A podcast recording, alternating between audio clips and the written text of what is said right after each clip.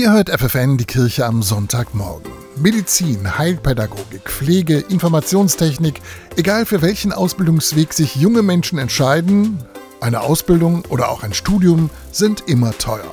Das Bistum Osnabrück unterstützt deshalb Auszubildende und Studierende. Jeder, der beim Bistum einen Freiwilligendienst absolviert hat, hat die Chance auf ein Stipendium.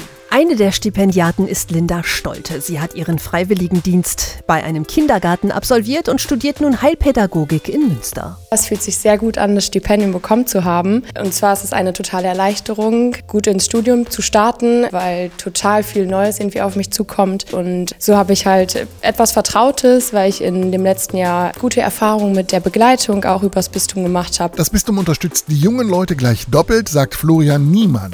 Er ist der Leiter der Freiwilligendienste im Bistum Osnabrück. Die Stipendiaten erhalten drei Jahre lang 150 bis 300 Euro pro Monat und bekommen zusätzlich eine ganz persönliche Begleitung die zum einen dadurch gewährleistet ist, dass es beratende Gespräche gibt, wo Schwierigkeiten in Ausbildung oder Studium besprochen werden können und dann eben auch die begleitenden Seminare. Dort haben die Stipendiatinnen die Möglichkeit eben auch miteinander ins Gespräch zu gehen, sich auszutauschen, voneinander zu lernen. Das Stipendium des Bistums Osnabrück ist einzigartig und das Beste, wer nach seiner Ausbildung oder dem Studium für die Caritas oder das Bistum arbeitet, muss nichts zurückzahlen. Ansonsten müssen die Stipendiaten 50 Prozent der Summe rückerstatten.